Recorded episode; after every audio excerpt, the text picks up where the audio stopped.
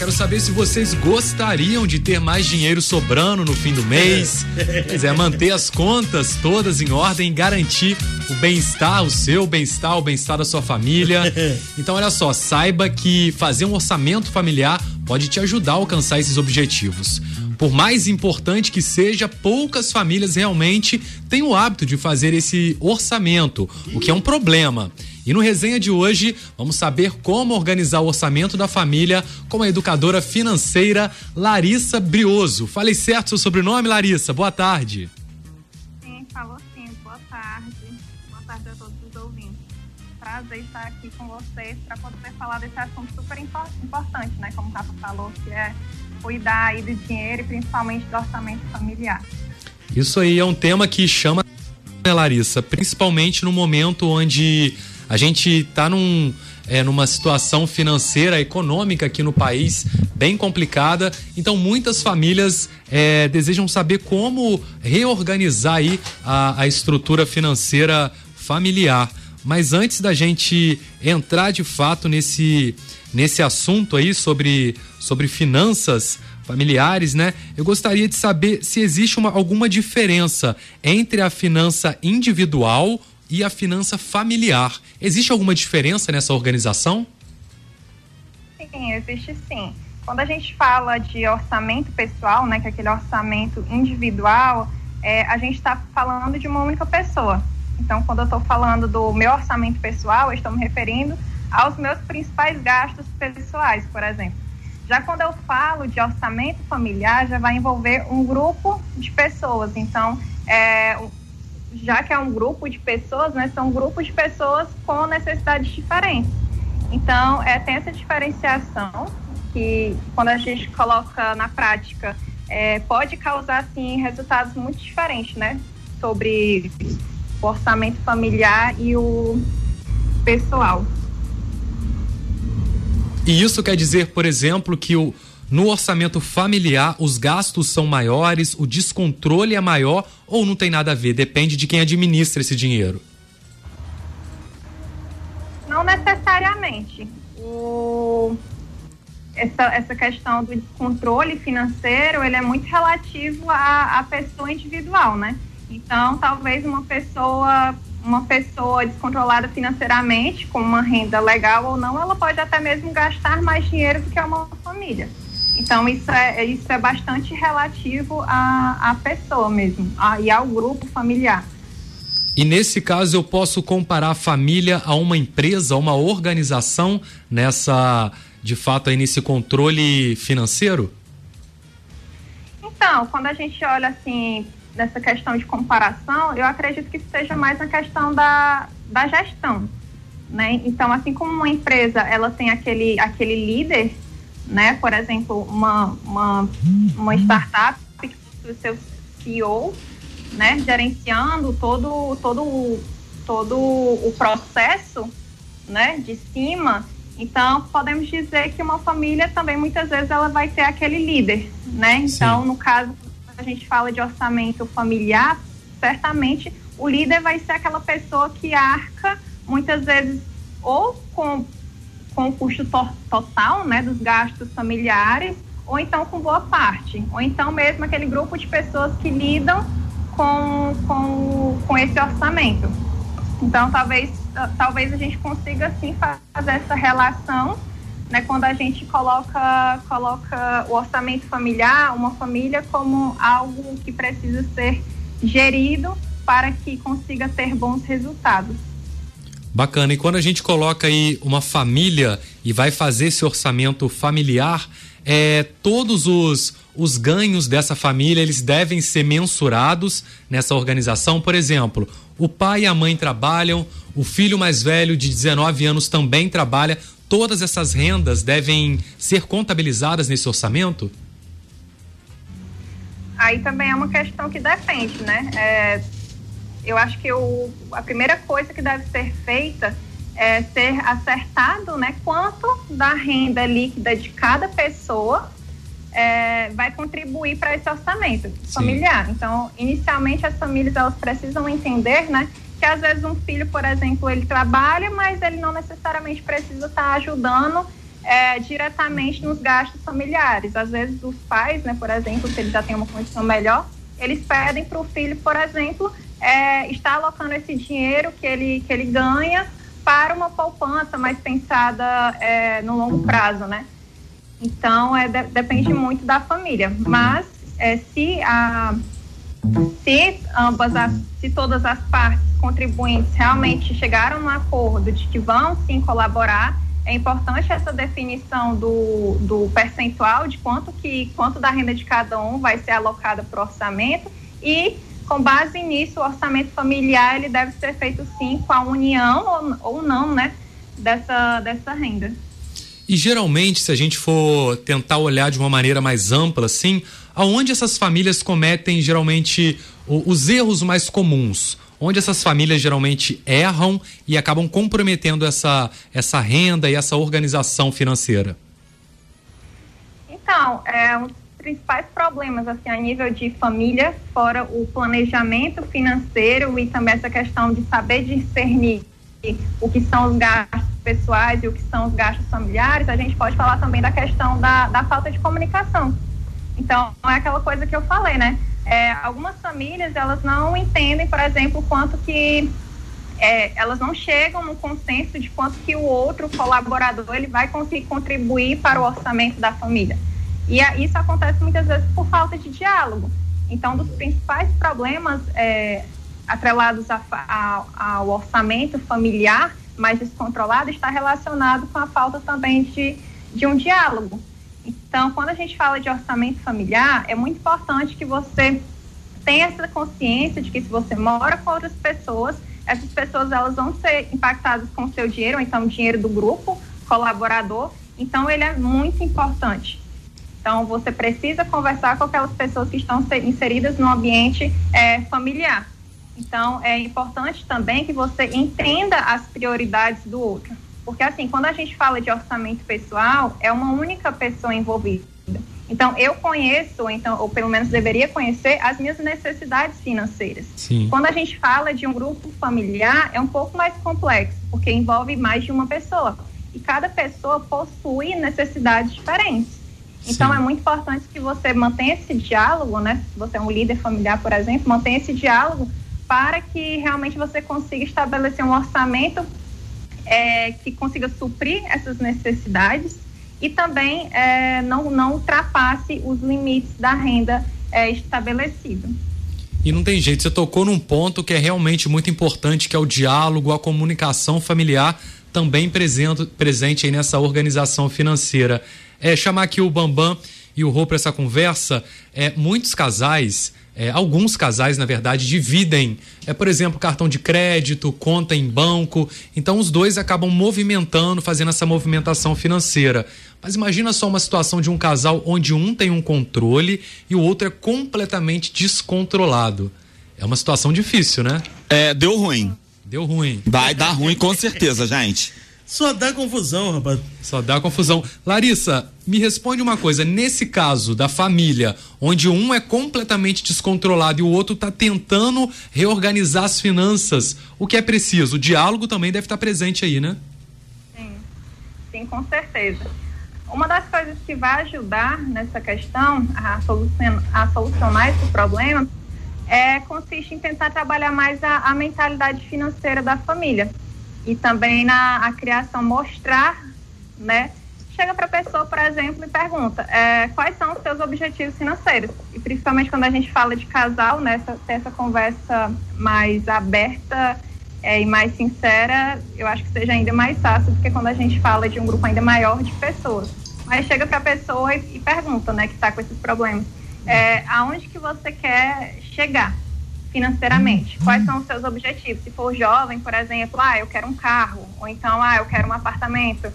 É, e mostre para aquela pessoa que ela só vai conseguir conquistar esse objetivo dela, ou então uma meta financeira dela, se ela é, entrar nos trilhos, né? E começar a, a, realmente tratar o dinheiro com a, com a importância que ele deve ser tratado. Então, todos nós precisamos lidar com o dinheiro no dia a dia e a gente precisa do dinheiro, querendo ou não, para conquistar os nossos objetivos financeiros. Uhum. A partir do momento que a gente entende isso, que o dinheiro é necessário, que é importante a gente se planejar, a gente vai realmente é, é ser muito mais consciente, ou pelo menos deveria ser mais consciente quanto ao nosso consumo. Verdade. É, tem até um ditado popular, se eu não me engano, é assim mesmo, Rô e Rafa, que não adianta é, uma pessoa colocar um caminhão de coisas em casa se a, se a mulher ou se o homem retira com uma colher, né? Você acaba prejudicando todo, todo o seio familiar. Mais ou menos isso, né? É, tem que ter, na verdade, é, o meio termo de tudo, né? Sim. E o principal, acho que a, que a Larissa já falou, que é, que é o diálogo. A partir do momento que o casal e a família decidem se reestruturar financeiramente, uhum. é preciso ter o apoio de todos. Porque se um é, dá um passo para trás, acaba desorganizando todo esse processo financeiro. É, Larissa, para a gente poder sair do vermelho, ouvinte que está aí, está endividado, quer sair do vermelho e começar a organizar a sua vida financeira, qual que é o primeiro passo? É, o primeiro passo para quem está endividado é fazer um levantamento das dívidas. Então, uhum. entender, é, algumas pessoas devem, né, e simplesmente não sabem a quem devem. Então, primeiro eu busco fazer esse levantamento, é, pesquise, né, coloque uma planilha, quem que é o seu credor, quanto que deve, taxa de juros. E outra dica super válida é ordenar essa, essas dívidas em ordem é, decrescente da taxa de juros e tentar se planejar para pagar aquelas dívidas com juros, com juros mais altos primeiro. É... Então, a partir desse levantamento e do planejamento, é, é você já, já é um meio caminho andado, né, para saída das dívidas. Olha, eu já vi gente pegar, é, ah, tô devendo isso, vou pagar com cartão de crédito. Aí você acaba pagando o financiamento com cartão de crédito, acaba acumulando, virando uma bola de neve, né? É, e tem aquela questão de que no Brasil, né, as taxas de juros do cartão de crédito são uma das mais altas do mundo, né? Então, sempre antes de fazer qualquer dívida, de fazer qualquer compra, empréstimo, é, o que quer que seja, é fundamental que você olhe para o custo efetivo total da dívida. Então, às vezes as pessoas até se iludem com empréstimo, né? Ah, eu vou ficar pagando aquelas parcelinhas, não sei, mil reais, três mil reais por mês.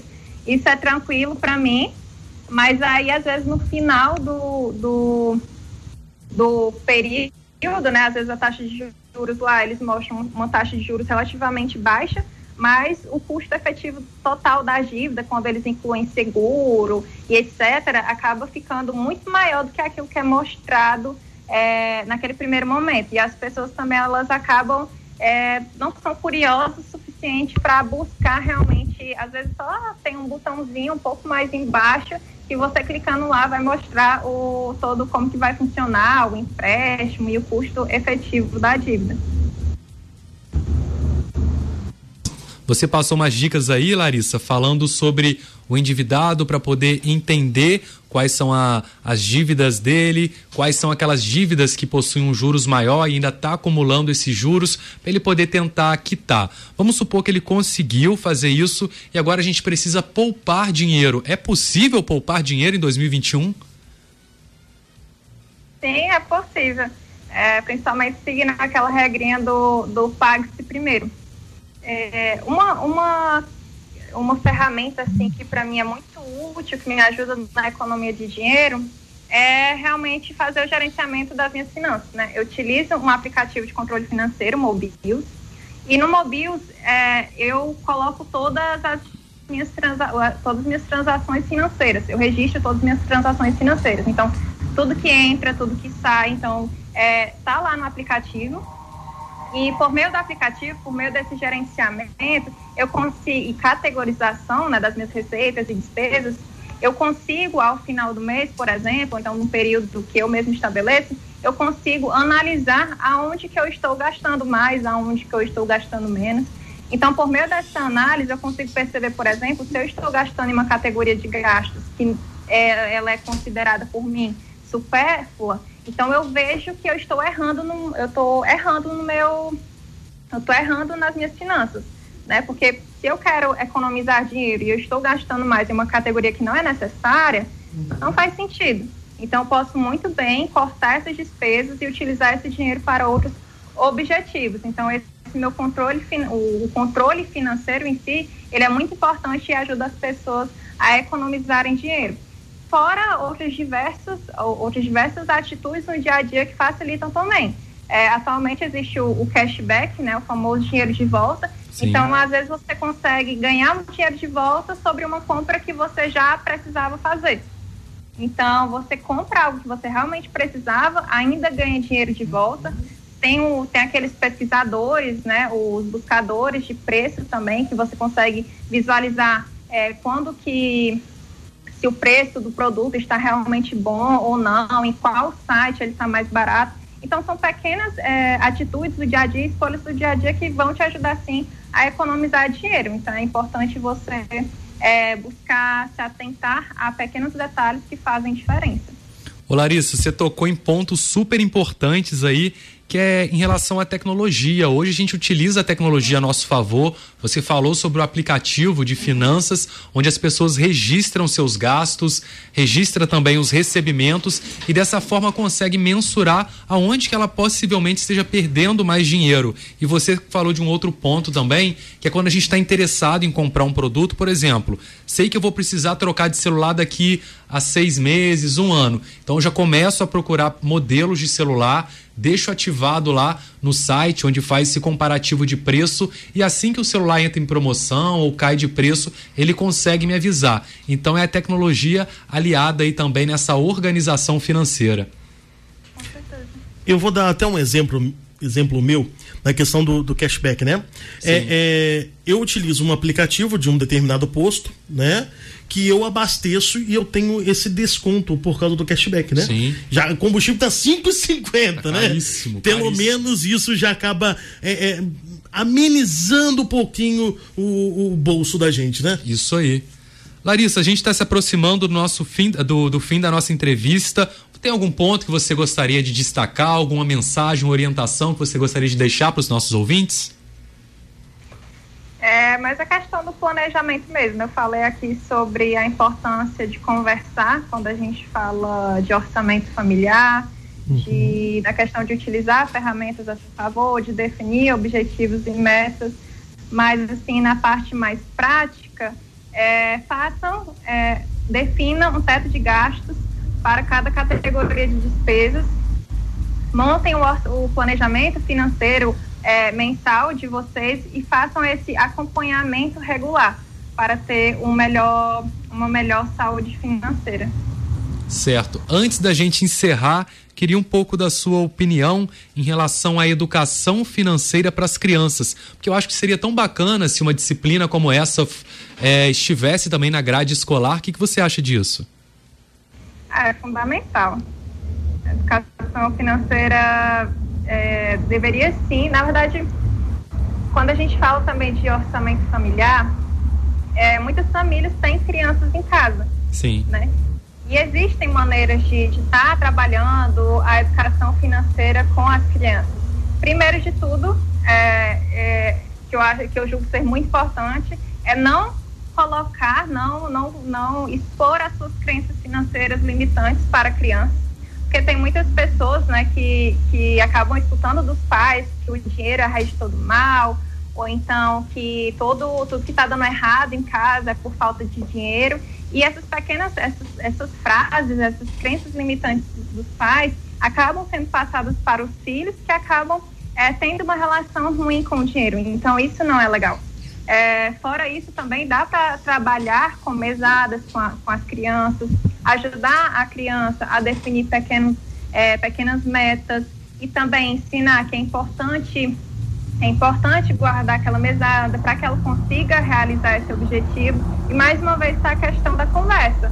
Né? Se você dá uma mesada com seu filho, conversa com ele, entende o que que qual que é o desejo dele, talvez seja um brinquedo, então fala para ele que se ele guardar a mesada dele, parte da mesada dele, ele vai conseguir comprar o brinquedo. Então existem maneiras é, bastante simples que você pode estar, estar implementando né, no dia a dia com, o seu filho, ou então com seu sobrinho, um afilhado, não sei, é, que vão ajudar com que essa criança ela cresça um adulto é, mais saudável financeiramente.